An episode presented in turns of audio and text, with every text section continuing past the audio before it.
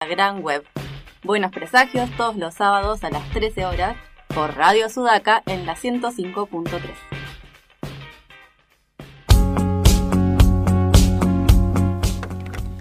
Segundo bloque de Buenos Presagios y ya, ya estamos en comunicación con Martín Coan, docente y escritor argentino y en particular bonaerense, que ha sabido alojar la Universidad Nacional de la Patagonia en algún momento. Martín, Juan Pablo Simonetti, quien te habla, un gusto, ¿cómo estás? A ver. Dame un segundo, Martín, que no sé qué problemas estamos teniendo con la salida de la ficha. ¿Estás ¿Es mi teléfono?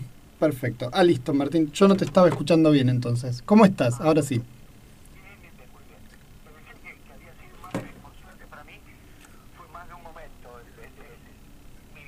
Soy mi vínculo con, con la Universidad de la Patagonia porque fueron más de 10 años más de 10 años que estuviste como profesor. Yo recuerdo la última vez, por lo menos, que, que sé que estuviste por acá, fue en el 2016, que habías presentado eh, Amores Brujos, eh, Ojos Brujos, perdón, eh, en Treleu. Exactamente, estuve yendo a Treleu, sí, 12 o 13 años a clases y un poco menos, en, un, en un lapso un poco más corto, pero también de varios años, eh, también en la, en la sede de, de, Comodoro Rivadavia de la universidad. Años muy, muy, muy buenos para mí, pudiendo estar este, visitando Chubut. Bueno, ha sido, ha sido entonces una época eh, de mucho viaje también. Calculo que debe ser un bollo preparar clases a la distancia eh, y, y, armar toda una estructura de cátedra así yendo y viniendo. Pero... Sí. Pero resultó muy resultó muy bien, tanto los digamos el ir y venir, mucho mucho mucho traslado, sí, mucho hotel touring entre Leo, mucho hotel de huéspedes en Comodoro, pero, pero también todo facilitado por, por grandes compañeros con los que pude trabajar allá. Sí, vos sabés que cuando preguntábamos, bueno, yo nada, ni, tanto Bárbara, te presento a esta Bárbara Barlabas aquí, ¿Qué mi tal? compañera. ¿Cómo estás, Bárbara? Mucho gusto, gracias por estar. Y tanto Bárbara como yo trabajamos en la UNI, pero en eh, Bárbara trabaja en la Facultad de Humanidades, pero no en la carrera de Letras, y yo tampoco estoy en la, yo ni siquiera estoy en la Facultad de, de Humanidades. Así que bueno, pero cuando empezamos a, a, mover contactos de compañeras y compañeros, rápidamente por varios lugares me llegaron los contactos como para poder comunicarme contigo y, y poder invitarte a a participar hoy en este programa, del cual te agradecemos porque sé que estamos como por, con poco tiempo porque estás por entrar a, la Feria del Libro. Calculo que vas a presentar alguna, no sé si vas a presentar una obra o te invitaron para hacer alguna ponencia. Tengo más de una cosa, tengo una participación en el Congreso de Fomento, Congreso Nacional de Fomento de la Lectura, y ahí participo junto con Adela Paz en una mesa sobre Martín Fierro, y después participo de la presentación de la novela que fue la última novela ganadora del, del, premio Clarín. Yo fui uno de los tres jurados, entonces se hace también en el stand de Clarín una presentación de esa novela. Esas dos actividades tengo hoy en la feria. O sea que una tardecita a, a todo dar. Y, así es. así es. Bueno, y bueno, tengo varias preguntas, pero arranco por, por por la última de las novelas que hiciste, que es eh, Confesión, ¿sí? Y, y, charlar un poquito sobre, sobre esa idea de crear una, una historia familiar vinculada con la dictadura. Eh, sé que fue medio en el proceso de la pandemia que estuviste como produciéndola, que, escribiéndola, pero ¿querés contarnos un poquito al respecto, por favor? Sí, como no. La, la novela que está hecha, está estructurada en tres partes uh -huh. y las tres partes son muy distintas entre sí, por lo tanto a la hora de, de, de describirla hay que, hay que describir en, en, en, tres tandas porque, porque las, las tres partes eh, son contrastantes. En la primera aparece, digamos, una serie de, de escenas de confesión porque está armada sobre la situación en la que una chica de 12, 13 años en una pequeña ciudad de la provincia de Buenos Aires en la que vive, ve pasar frente a la ventana de su casa, va pasando una y otra vez, un vecino, y, lo que lo que se narra en esa primera parte es, es una, una fascinación erótica, digamos, que esta contemplación produce en el, personaje. Además, como tiene 12, 13 años, es esa edad de, transición en la que alguien puede no, no, no advertir o no entender del todo bien qué es lo que le está pasando. Nunca saber todo bien qué es lo que está pasando con el cuerpo. Pero esa edad la que además el cuerpo se transforma, no termina de advertir hasta qué punto hay, hay, una erotización de su cuerpo viendo pasar a este vecino frente a la ventana y todo esto ocurre en la ciudad de Mercedes, provincia de Buenos Aires, y el vecino que pasa, teniendo en ese momento 15, 16 años, es Videla. De manera que este primer tramo, obviamente se juega para el lector. El lector, ese Videla es un, Jorge Rafael Videla de 15, 16 años, pero para el lector ya es ya, ya, está ahí el Videla que sabemos que, que existiría después. La segunda parte tiene que ver con un hecho ocurrido en 1977, acá en Buenos Aires, no tan recordado, cosa que me llama la atención, que fue un atentado que se produjo en el aeroparque. Eh, un atentado contra Videla, poniendo una carga de explosivos bajo la pista del aeropuerto y los explosivos efectivamente detonaron. Videla, como sabemos, sabemos que no, no, no, no sobrevive. el atentado. Videla sobrevive, pero la segunda parte es la narración de ese atentado y en la tercera parte parece esa, esa chica, esa adolescente de la primera, del primer tramo de la novela, esa chica que como adolescente contemplaba el paso de Videla, ya es una mujer muy grande, ya es una abuela, está este, conversando con el nieto y esa última parte es una, escena de conversación de abuela y nieto donde en el, un poco en la en el empuje de la, de la charla misma surge, por eso la novela tiene ese título, después de las confesiones eh, eclesiásticas de la primera parte de la novela, surge otra confesión de, este mismo personaje cuando ya es una mujer muy, muy grande, cuando ya es una vieja. A mí me, me pareció, yo la, la confieso, porque siempre soy honesto con estas cuestiones, empecé a leerla, no la pude terminar todavía porque por colgado nada más, por hippie, y, pero hubo Hubo una, una frase que, que, dice cuando describe a Videla que es esbelto como una como la aguja de un metrónomo, ¿no? Digamos que y yo recordaba que mi viejo siempre decía que uno de los chistes, años después me terminé enterando, era que le decían la pantera rosa a él por espigado y, y, por esa cosa horrorosa que, bueno, lo recuerdo de la humor, ¿no? Digamos, me acuerdo de la humor haciéndole la, la la reflexión esa. Y, y esa imagen de espigado me hizo acordar a eso y, y, me dio hasta como miedo. ¿Qué querés que te diga? Me dio como impresión. Bueno, uno, uno sabe que si pone en escena en una novela un personaje así, y un poco la apuesta es esa, esa primera parte de la novela transcurre en los años 40, pero es imposible y uno cuenta con eso en el momento de, de, escribir y de, y de narrar, que el lector no, no, no ve a ese personaje, ese vecino de la ciudad que pasa frente a la ventana, esta chica, digamos, se enamora o se excita sexualmente con un vecino que pasa frente a la ventana, pero para el lector, claro que ese ya es Videla. Entonces, poner en la figura, eh, en esa figura que no, que no parece más que como objeto de una mirada, en esa primera parte, no, no, Videla no hace otra cosa que no hace nada, pasa, pasa por la vereda. Todo el juego está puesto en la mirada de quien lo contempla pasar y efectivamente procuré que, sin hacer una traslación mecánica, porque habría sido justamente mecánico y torpe, pero, pero procuré que en ese, que en ese personaje de 15, 16 años, digamos, ya hubiese algunas marcas, ya hubiese algunas huellas de eso que uno podría interrogar a posteriori, digamos, cuáles son los elementos de una de las cualidades de, lo que luego va a ser el personaje político. O sea, aparece efectivamente erguido, recto, impecable, impoluto, aparece con esas características, porque entiendo que una parte de, la figuración, de su figuración siniestra, y en ese sentido me parece que es también una figura estremecedora y especialmente inquietante, siendo como, como lo que es y como lo que fue el responsable de, de los hechos más atroces, más horrorosos de la historia argentina, su figura irradiaba justamente el carácter de lo irreprochable, de lo impoluto, de lo recto, de lo firme. Entonces, ¿cómo, cómo indagar, cómo escrutar? Porque entiendo que ahí hay una significación política y la literatura me parece que, es un recurso más que propicio para indagar en estas significaciones políticas, esta combinación particular, desconcertante, siniestra, entre rectitud, ¿no? lo, lo, recto, lo firme, lo irreprochable, eh, lo erguido eh, y las bajezas. Y lo regular. La más terrible que, hayamos conocido. Y lo regular, ¿no? Porque la idea de metrónomo es esa, ¿no? La regularidad. Exactamente, exactamente. Regularidad es lo regular, es lo, es lo metódico, es lo que literalmente no, no solo no se sale de compás, sino que marca el compás.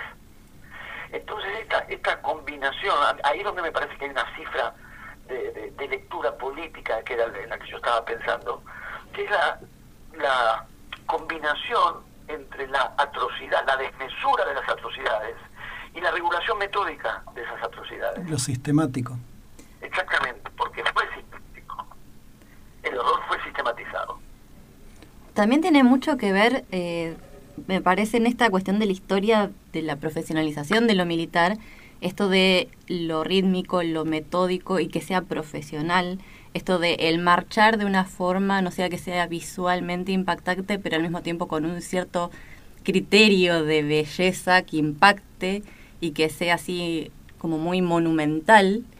Y esta cuestión, ¿no es cierto?, de, de la imagen, ¿no es cierto?, sobre todo cuando eh, nosotros hacemos referencia a estas imágenes, ¿no es cierto?, sobre todo las, las juntas militares buscaban esta cuestión de que sean eh, esta presencia escalonada cuando estaban las tres los tres cuerpos o la cuestión no es cierto de la simetría con los uniformes. Es como todo también la cuestión del impacto visual pesa muchísimo. Sin que fuese en ese momento tampoco lo visual lo importante porque tampoco era lo que difundían. No era no era podría no ser lo, principal y en un punto no importa si no era lo principal. Es un aspecto que nos puede interesar indagar, porque formaba parte efectivamente una, una, figuración o una iconografía de la autoridad. ¿Cómo se compone una iconografía de la autoridad para que tenga eficacia de autoridad?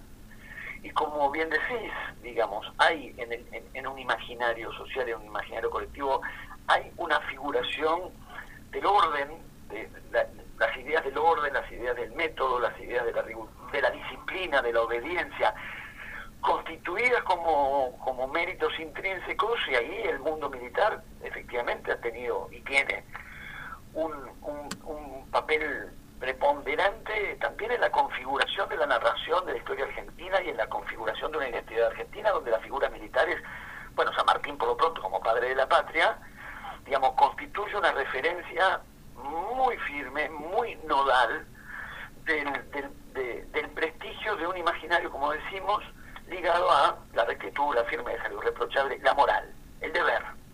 Ahora, ¿qué pasa? Y ahí es donde yo creo que la figura, en lo particular de Videla, a, a diferencia de lo que podría ocurrir para el caso con, una figura como la de Galtieri, que no permitiría esto mismo, o en el primer tramo de la dictadura una figura como Macera, que no permitiría esto mismo me parece que en términos de una, como decimos, de una indagación literaria, de una escrutación literaria, indagar la atrocidad y el mal en su combinación con las formas del bien. Esto me parece que es que me parece que es lo que me llevó a pensar en la figura de Videla y tramar una novela que tuviese que ver con él y que no es en ningún caso una novela política sobre Videla ni una novela realista sobre la vida de Videla, no, no, no es nada de eso. Pero aparece Videla. Entonces, yo diría que es esto, como la regularidad la disciplina, el deber, cómo los valores del bien son el soporte de los hechos más atroces. Es decir, que más que en una eh, oposición del bien y el mal, de, de, un modo convencional, me parece que lo que hay para indagar ahí es de qué manera ciertas formas del, bien, ciertas formas de, ciertos tópicos del moralismo, de la rigurosidad moral, ¿no? no pensadas o planteadas de alguna clase de inmoralidad o de alguna clase de amoralidad, pero sí tratar de indagar ciertos dispositivos o mecanismos de poder ligados al, gesto del, de, la, del mandato moral. Quiero decir, en una figura como Videla, digo porque Macera es distinto, Macera, es, Macera, Galtieri, son figuras muy distintas en relación a lo que pasó en la Argentina en esos años y sus vínculos más directos con, los crímenes y con, y con los delitos cometidos por el Estado durante esos años. Videla, asumiendo, como asumió porque era el comandante jefe, la más plena responsabilidad sobre los hechos, combinó eso de manera especialmente siniestra con esta iconografía de la rectitud moral. Entonces, ¿cómo pensar esa combinación sin resolverla por el lado de la hipocresía? Digamos, resolverla por el lado de la hipocresía supondría plantear que se figuraba como recto y moral, pero, digamos, este, armaba o sostenía o, guiaba el aparato de represión del terrorismo de Estado. Más que como hipocresía y como oposición, yo trato de, indagar y, de, detectar de qué manera se pueden conectar ciertas formas de la moralidad. ¿no? Ya digo, no, no, no que tenga una actitud de presidencia con respecto a los valores, para nada, pero ciertas formas de la moralidad, ligadas con la disciplina, ligadas con el deber, ligadas con, con, el que se posiciona este, con absoluta convicción en la premisa que en una premisa que diría el bien soy yo con mayúscula digamos no el bien soy yo el que, el que se autolegitima en el lugar de la plenitud del bien, me parece que ahí hay un hilo conductor a las formas más atroces del mal y, y, que, y que en esta modulación el bien y el mal se comunican, no se oponen. Me quedaba pensando en esto de el Estado soy yo, el bien soy yo, ¿no? Pensándolo Exactamente, porque llevados a este punto, en los que el Estado tiene además, como sabemos, la, legitimidad es el espacio de la ley, eh, es como sabemos por la famosa definición de Max quien tiene el monopolio de la violencia legítima, sabemos también que legitimidad y ley tienen la misma raíz etimológica, perfecto. Ahora, ¿qué pasa cuando el Estado es el que viola la ley? ¿Qué pasa cuando los delitos los comete el Estado? Que es algo que obviamente lleva, con la última dictadura militar en Argentina, esto lleva, llegó en su punto de paroxismo, pero podemos pensar, fue, fue el motor que impulsa muchos años antes y en relación a otra dictadura, la, la, la, que transcurrió entre 1955 y 1958, la que se dio en llamar bastante cínicamente Revolución Libertadora, fue lo que le impulsó a Rodolfo Walsh en la investigación de Operación Masacre. Establecer que la acción perpetrada por el Estado con los fusilamientos en José León Suárez había sido un delito. Había estado por fuera de la ley y por fuera de la ley del propio aparato de Estado, no, desde otro horizonte de legalidad o de otra perspectiva de, la legalidad y de la, y de la legitimidad. Desde las propias disposiciones de legalidad del Estado, el Estado violó la ley. Entonces, efectivamente, estamos ante esta instancia. El Estado, que como sabemos es el que establece las leyes, guarda su cumplimiento, etcétera, etcétera, etcétera, su implementación, vigila su cumplimiento, castiga su violación, es el que viola la ley. Ese es el, punto, digamos, en que estos textos pueden estar rondando. Nos hace, te corro un cachitito de, de, esta, de esta partecita, porque nos preguntaba un, el compañero, un compañero más de Buenos Presagios que no pudo estar, Pablo, eh, Pablo Pérez, nos, nos pregunta por tu vínculo con el boxeo y dice literal la pregunta, si le parece, si te parece, uno de los deportes más interesantes para llevar a la literatura o a la ficción en general. Pablo ha cursado letras, así que calculo que debe conocer alguna de, de tus costillas como profe y las debe estar poniendo en juego ahora, aprovechando la volada. Está muy bien, está muy bien que así sea. Eh, sí, a mí en realidad me pasa esto. Eh, mi pasión deportiva, digamos así, de, hincha de, ese fútbol, lo que me gusta el fútbol. Todos me gastaron con que no te pregunte por Boca. Así que yo esa voy a respetar a rajatabla que no pregunte por Boca. Así que vamos por el boxeo. Me pasa más de una vez que lo comentaba el otro día en otra entrevista, que por ahí se hacen las entrevistas, vio cómo pasaba con Macri, que, que se hablan de temas sociales, temas políticos, temas espesos, temas densos, y se hace una última, una última pregunta en la entrevista sobre fútbol para relajar la conversación. Claro. Pero conmigo el fútbol no es un asunto que me relaje. Entonces, a mí, cuando pasamos al tema fútbol... Es eh, peor todavía. Es peor, es peor. Entonces todas las entrevistas terminan muy arriba, muy sacadas, porque la última pregunta sobre fútbol no, no nos lleva a aflojar. A mí, por lo menos, claro. Casi que termina las piñas todo por teléfono. Sí, sí, termino hablando contra River, a los gritos, sí, sí, sí. Es peor, es peor. Porque sí, el fútbol me apasiona, pero no me apasiona, no me, no me es convocante en su relación con la literatura. El fútbol me apasiona como fútbol. Me apasiona el juego, me apasiona los partidos, me apasiona ir a la cancha, pero no, no tengo mayores fervores por las múltiples conexiones que obviamente sé que existen de fútbol y literatura y la mucha literatura sobre fútbol que hay. Desde, si ya sabemos, Fontana Rosa, Juan Sarturain, Sacheri, muchísima literatura sobre fútbol. Pero el fútbol a mí me, me, remite más al fútbol mismo, al mundo del fútbol y a todo lo que se genera alrededor del fútbol, que a la conexión entre, entre fútbol y literatura. En cambio, con el boxeo, que no sigo como sigo el fútbol, eh, y, que además a lo sumo tiene para mí la referencia cuando yo era joven, en los 70, los 80, sí, Monzón, Galinde, seguía Veraloche, los, después la época de Suga, Railón, Armado de Piedra Durante, todo eso lo vi.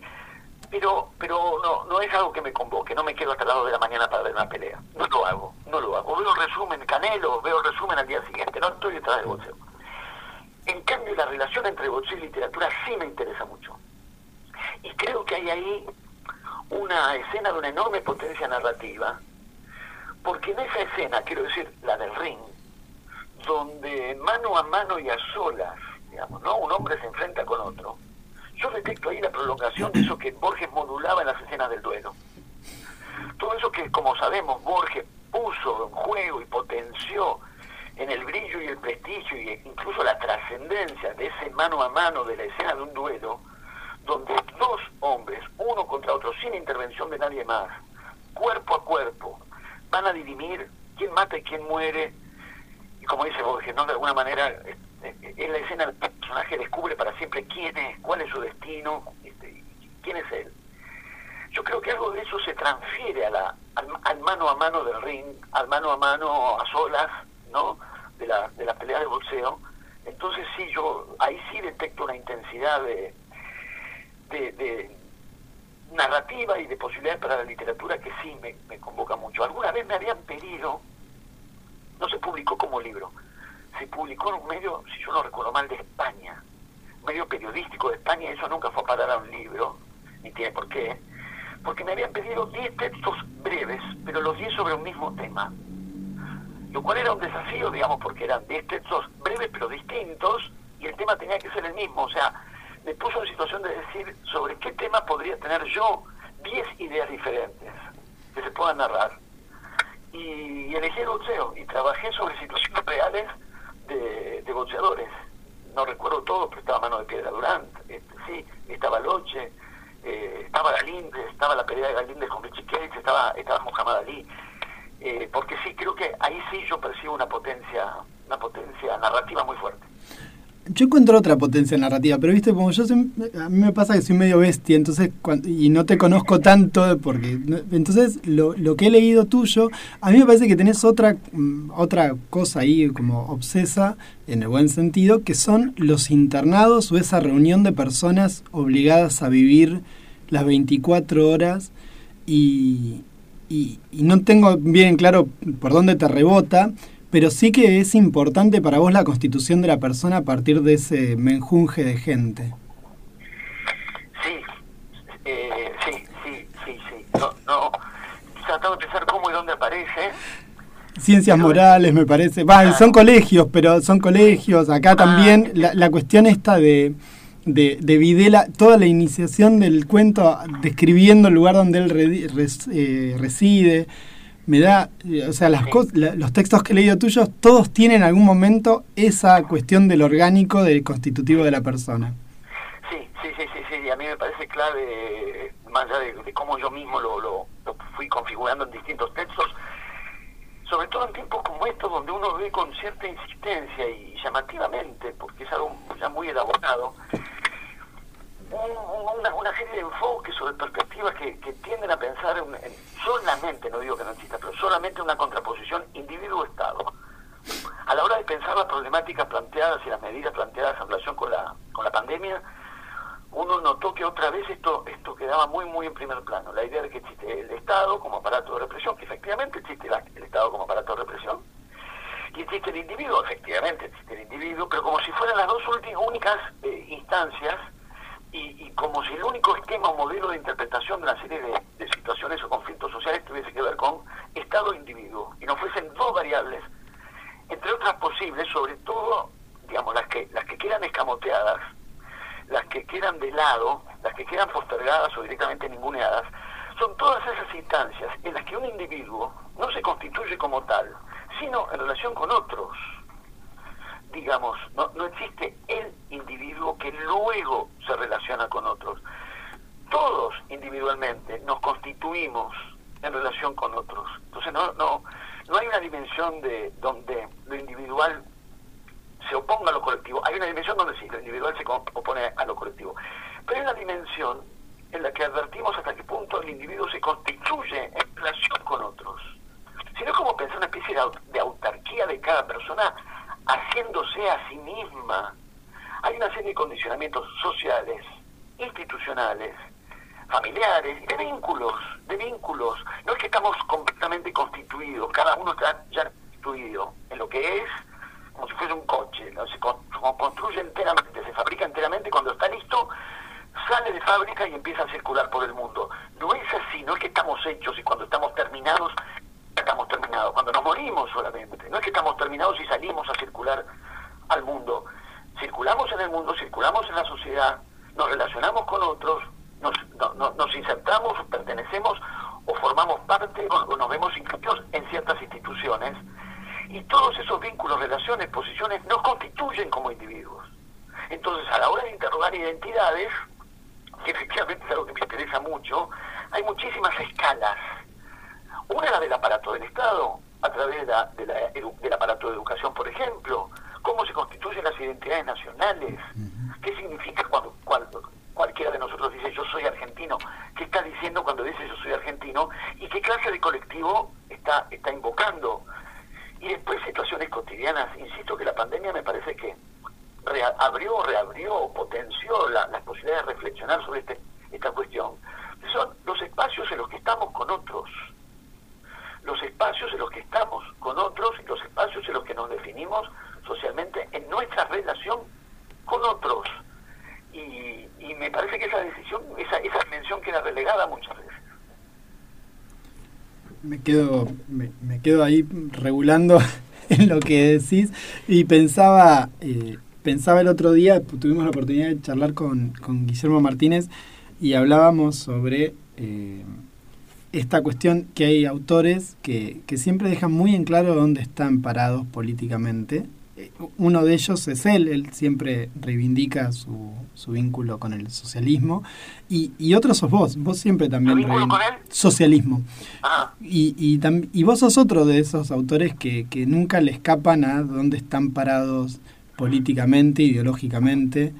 Eh, en ninguna de las entrevistas, digo, después sí, si te hablan de fútbol, como que la cosa escapa por otro lado y revienta todo, pero eh, a la hora de hablar de, lo político siempre dejas muy en claro tu, tu vínculo con, por lo menos con la izquierda en general.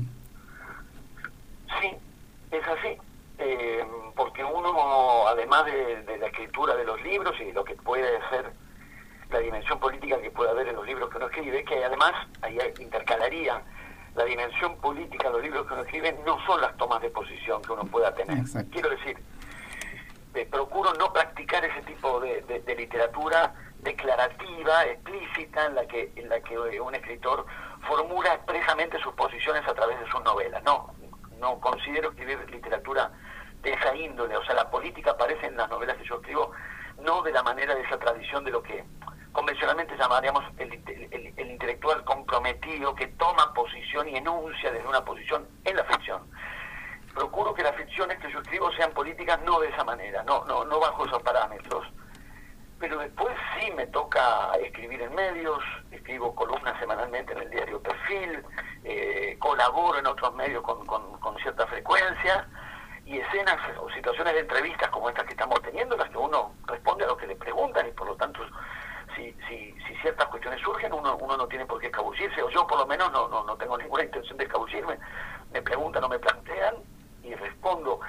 También hay efectivamente, estoy eh, revisando, porque claro, también hay, por convocatorias de, para firmar o respaldar un proyecto político, declaraciones de intelectuales ligadas en épocas de elecciones, cuando alguien apoya tal o cual proyecto político, efectivamente yo apoyé, manifesté públicamente mi, apoyo al FIT, al Frente Izquierda de los Trabajadores, entonces sí, efectivamente, advierto que decididamente elijo una, una toma de posición en, en términos de, insisto, ahí donde uno puede hacer lo que estamos haciendo ahora, ¿no? manifestarse en un espacio público, hablar en, en, una radio. No tengo esa idea en la práctica literaria en sí misma. Yo aquí sí puedo tomar la palabra y decir directamente lo que pienso. La literatura para mí no está hecha para que el autor diga lo que piensa. Para mí hay, tiene que haber elaboración de lenguaje y de, y de narración eh, distinta a lo que sería la expresión directa de lo que uno piensa. Lo que yo pienso lo digo en las entrevistas o, cuando firmo una declaración apoyando al fin, ahí está lo que yo pienso. Y si me entrevistan y me lo preguntan, lo digo y lo, y lo sustento. En la literatura procuro que la elaboración nos, la elaboración nos lleve a un plano menos directo y menos explícito. Y que, y que eso permita un juego de sentidos más complejo que la de, que de alguien que toma la palabra y dice lo que, lo que quiere decir. Por ejemplo, hablábamos hace un rato de confesión. En una novela como Confesión, lo que yo pienso de Videla, que por otra parte es una obviedad, no está en ningún lugar de la novela. No hace falta que esté. Sí, sí. Se trata de otro tipo de elaboración. Está bien. A mí me, me, parece súper interesante eso porque muchas veces esa es una discusión teórica interesante, ¿no? Si el, si la, el artista, la artista tiene que ser eh, explícito o no con la obra. Yo, nada, sigo pienso que no, que, tiene derecho a, recorrer el camino que quiere, independientemente de lo que piense, y que la obra no necesariamente refleja toda la subjetividad del artista o la persona. Exacto, o sea, yo ahí diría hay dos, dos aspectos. Por un lado, la propia práctica literaria, a mí, más allá de lo que puede ser solo, digamos, este, este aspecto que estamos subrayando, lo político y la posición política del escritor, a mí la, la literatura de lo explícito, de lo directo, de lo que no tiene ambigüedad, eh, la literatura de la intención, intención de cualquier orden, intención política, ahí donde se procura que la literatura sea la expresión de una intención de autor, no es lo que a mí más me interesa desde el punto de vista literario. Incluso si las intenciones del autor yo las comparto plenamente, no, no, no pasa por ahí el asunto. Pasa por la manera en que pensamos y entendemos a la literatura misma. No pienso a la literatura, es decir, no pienso a esta esta práctica del lenguaje, esta relación con las palabras, que en eso, en, eso consiste la literatura, en términos de eh, explicitación, comunicación de ideas, comunicación directa de ideas, eh, plasmación de una intención autoral. No la pienso en esos términos. Entonces, cuando, cuando hay literatura de esa índole, porque hay literatura de esa índole, la cuestión no es si comparto o no las ideas, es, es no comparto la estética, digamos, de una literatura de la explicitación Distinto, como decimos, es cuando un escritor, un intelectual, puede llegar a tener mucho, poco, más o menos una cierta, cierta visibilidad social, por relativa que sea o por pequeña que sea, ¿qué hace con eso? Y tampoco ahí creo que haya exactamente un deber. No, no, no creo que haya, no creo que un escritor tenga que hacer esto o aquello, cada uno hace lo que quiere. Eh, hay escritores que deciden, digamos, posicionarse y hacer de, esa, de ese lugar de, visibilidad o de exposición de, intelectual o de escritor un lugar de manifestación de ideas políticas. Y hay quienes prefieren no sustraerse de eso y me, parece igualmente legítimo. No, no, no, no, no, hay, no hay nada que pudiese objetar o discutir ahí. Pienso, por ejemplo, en César Aira, que no sabemos qué piensa políticamente. No, no, no tenemos por qué saberlo y no hay por qué pensar que él tendría que tomar una, una posición o explicitar si le interesa, le interesa. Si no le interesa, está muy bien que no lo haga. Muy bien. Bueno, excelente. Yo no sé, Barbie, no, le dejo meter bocado, pobre Bárbara. no, no de No, no, pero yo voy escuchando también y... No, lo que... Por ahí, cuando estabas hablando antes de, de esta cuestión, ¿no es cierto?, de la conformación de la persona, ¿no es cierto?, y todo el tránsito que hace eh, para ser lo que uno es, porque viene también como condicionado por la familia y qué sé yo, me, me hacía acordar mucho de esta cuestión de qué, qué diferente es la visión que tenemos en esta cuestión de sobre todo con estos discursos actualmente tan individuales y libertarios que tenemos como reacción a la pandemia, que en otras latitudes hay como una cuestión un poco más, por ahí podría uno decir como un ejemplo el confucianismo, que te dice que la unidad de, sea de gobierno no es el Estado, sino la familia, y que el gobierno, digamos, rige, pero que eso después se va trasladando para arriba, y que te da como otro perfil de persona completamente distinto que igual atraviesa la institución familiar, la institución escolar eh, o incluso un partido único como el Partido Comunista en China y que también tiene como todos sus condicionantes y presiones y sale, o sea, un, disciplinamiento completamente diferente que no es tan, eh, uno diría, legalista, o sea, no necesita tanto la cuestión de la emisión de leyes, pero ya es como que es una, un panóptico constante, porque está siempre la sociedad misma viéndote.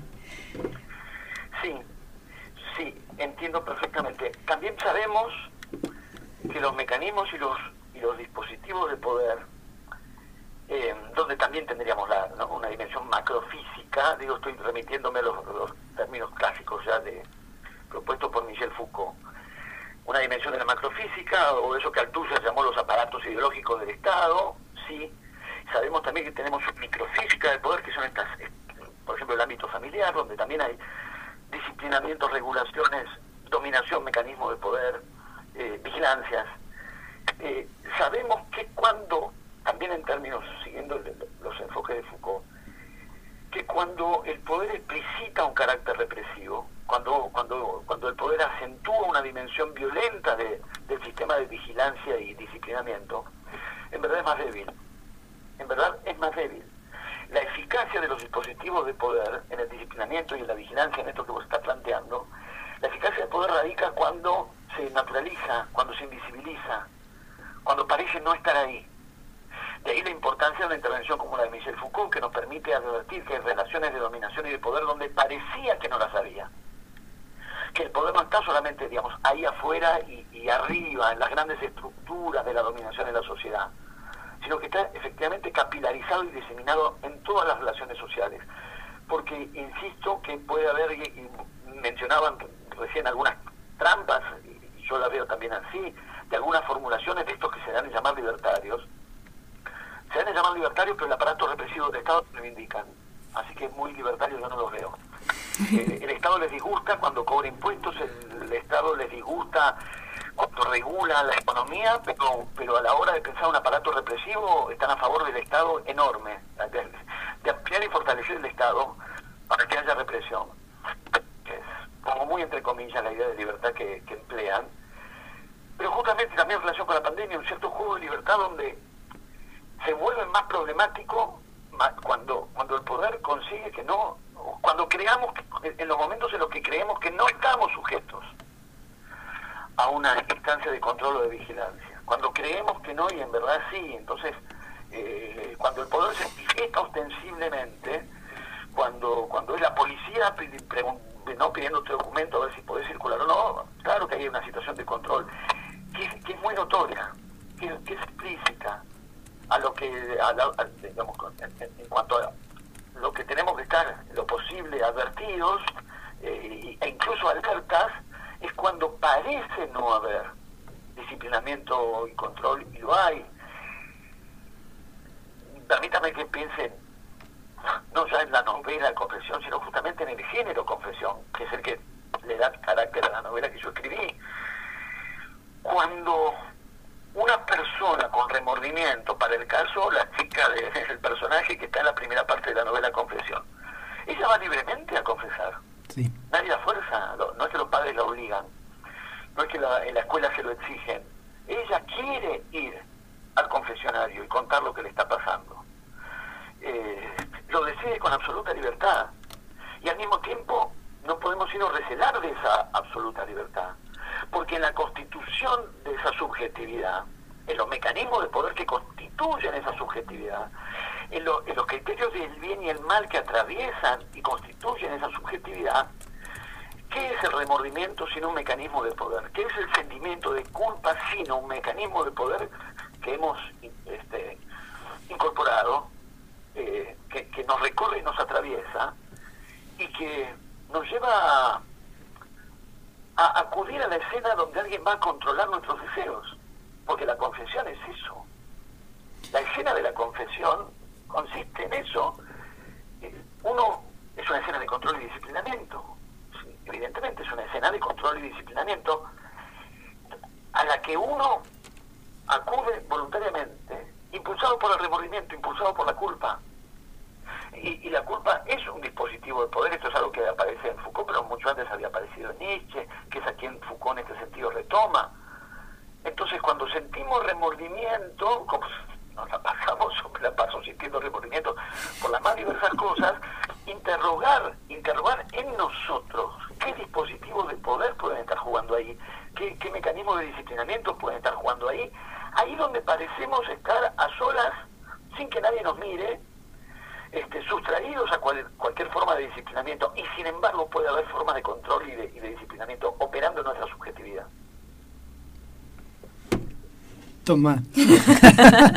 me quedo, no, me quedaba pensando, sí, sí, aparte de, de, la multiplicidad de, de, autores y cuestiones que ibas comentando, eh, y esta reflexión sobre lo lo voluntario de la confesión, yo me, quedo pensando también en, en otras aristas tuyas eh, como autor que tienen que ver con, con, la cuestión del humor también, ¿no? Que, que, hay ahí también una cosa como, como solapada, como de, de, una, de una burla también a esas instituciones yo pensaba en, el cura preguntándole a la piba si se, toca, si se acaricia, y yo eh, pensaba ahí, bueno, está la cuestión está en medio de, lo perverso del tipo, y, después esa contraposición de, de lo recto, de lo moral, de la persona que pasa todos los días al mismo tiempo, cada tantos días en lo periódico, y es como también como una mirada contrastante que a la vez no sabes si, si reírte o llorar en el camino al respecto de eso te, agradezco mucho que lo, que lo digas o que lo veas así, me entusiasma mucho, eh, porque a veces hay una tendencia, como cuando hay asuntos serios, oscuros de por medio, a suponer que la única alternativa es como una seriedad solemne, que es el único abordaje posible. A, veces por prejuicio, por prejuicio, se supone uno, una novela sobre tal cosa. Cuando sin frivolizar o sin banalizar la dimensión de las tragedias o la dimensión del horror, el humor es una alternativa de resistencia. Volviendo a esta cuestión de poder, y decíamos, los mecanismos de poder donde parece no haberlos, pero siempre hay formas de resistencia a los mecanismos de poder. Cuando, cuando el cura en su paranoia de vigilancia y control empieza a preguntarle a la chica si hace esto o aquello, y en realidad lo que está haciendo es darle ideas que a ella no se le habían ocurrido y son cosas que ella va a empezar a hacer después, por, porque el cura le dio la idea, efectivamente surge ahí una forma de resistencia y yo creo que también la dimensión del humor es una forma de, resistencia posible eh, que hay que manejar con el cuidado del caso, ¿no? Porque la combinación de un tono irónico, este, la, apelación a un, a un toque de, ironía cómica como forma de resistencia y como forma de, eh, de, contestar a los mecanismos de poder, tiene también el borde, como dije, no, no, no, no hacerte el banana, no cancherear y, no, me, no meter la pata con un gesto frívolo en asuntos que no dan para frivolidad. Pero a mí me parece una búsqueda más, más que necesaria y más que interesante, ahí donde, insisto, cada, cada una de las tragedias socialmente, colectivamente, se van pensando, elaborando y resolviendo en gran medida a través del humor. Y hay una cuestión ahí que es cuando, ante, ante hechos trágicos, eh, sin que pierdan su carácter trágico, esta es la diferencia que yo eh, podemos establecer entre una expresión del humor como resistencia, como forma de elaboración para una tragedia, y el gesto frívolo o cínico ¿no? del, que, del que ríe porque no le importa. No, no estamos hablando, estamos hablando de lo contrario. Ahí cuando hay risa porque algo nos importa mucho. Y la risa es la forma de resistirlo, la risa es la forma de soportarlo, que es ciertos hechos trágicos de la historia, de la humanidad, permítame decirlo así, cuando empezaron a surgir formas posibles de risa para elaborar eso. ¿Qué tiempo hubo que esperar que pasara? Qué capas de discurso y de memoria hubo, que esperar que se fueran dando y sedimentando hasta que la alternativa de una risa de resistencia empezó a, surgir. Yo puedo pensar, se me ocurre rápidamente, si uno piensa en los pichicegos de Fogel, o uno piensa en una novela como Las Islas de Carlos Gamer, Son dos novelas sobre la guerra de Malvinas, Sí. que es como toda guerra, trágica, y que como toda guerra involucró gran cantidad de situaciones desgarradoras y muy terribles, y muy terribles. En esas dos novelas hay dimensiones de comicidad. Tanto Los Pichiciegos, que se publica en 1983, un año después de la guerra, como Las Islas de Carlos Gamerro, que de 1998, aparece la alternativa de introducir vectores de risa, que no están destinados a, ali- a aligerar o a minimizar la tragedia de la guerra, sino a afrontarla, pensarla, soportarla y elaborarla. Entonces, creo que esta alternativa, si uno recorre la literatura, está en muchos casos.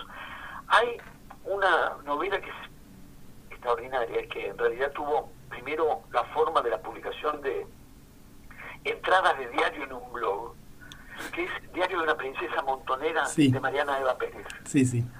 Me parece un texto este, paradigmático para, para esta cuestión que estamos planteando, eh, porque habiendo una historia muy oscura de por medio y, involucra a la propia Mariana Eva Pérez y su condición de hija de desaparecidos, Diario de una princesa montonera es, es una novela en la que, en- por lo menos en una zona, pero una zona considerable del texto, se pone a prueba esta cuestión que estamos diciendo. ¿Es posible la risa? ¿Qué risa es posible? ¿Dónde todavía no es posible la risa?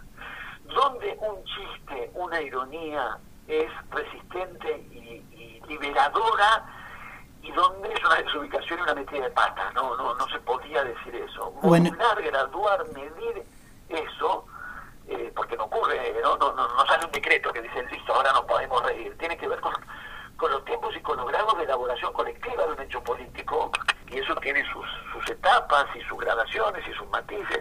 La novela de Mariana López es, es para mí una, una referencia ineludible para pensar esta cuestión.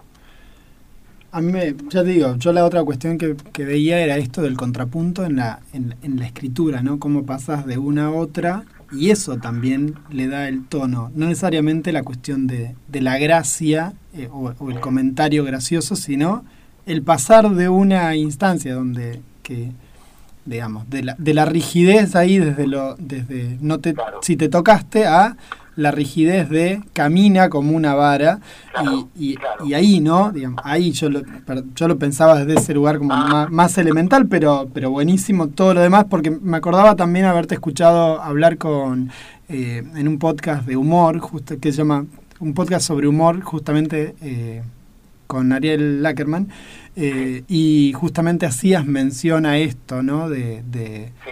del humor. Por ejemplo, si no me acuerdo mal, contabas que en, en una oportunidad habías tenido la chance de escuchar a personas que habían sido torturadas contando chistes de la situación, un poco para tratar de ver cómo sobrellevar esta cuestión. Exactamente. A eso, en eso pienso cuando digo el humor como resistencia. Exactamente, y la marca distinta. En algún momento, no me acuerdo si es que esa charla, probablemente sí, con Adrián Lackerman surgió también. Porque uno podría decir el humor de la víctima frente al humor del verdugo. Sí, sí. Para marcar esta diferencia entre la risa cínica, displicente, eh, rebajadora, y la risa de resistencia y de contrapoder. Cuando ríen los verdugos, eh, porque es parte de su condición de verdugos, y cuando ríen las víctimas, porque están ofreciendo una resistencia al poder del verdugo.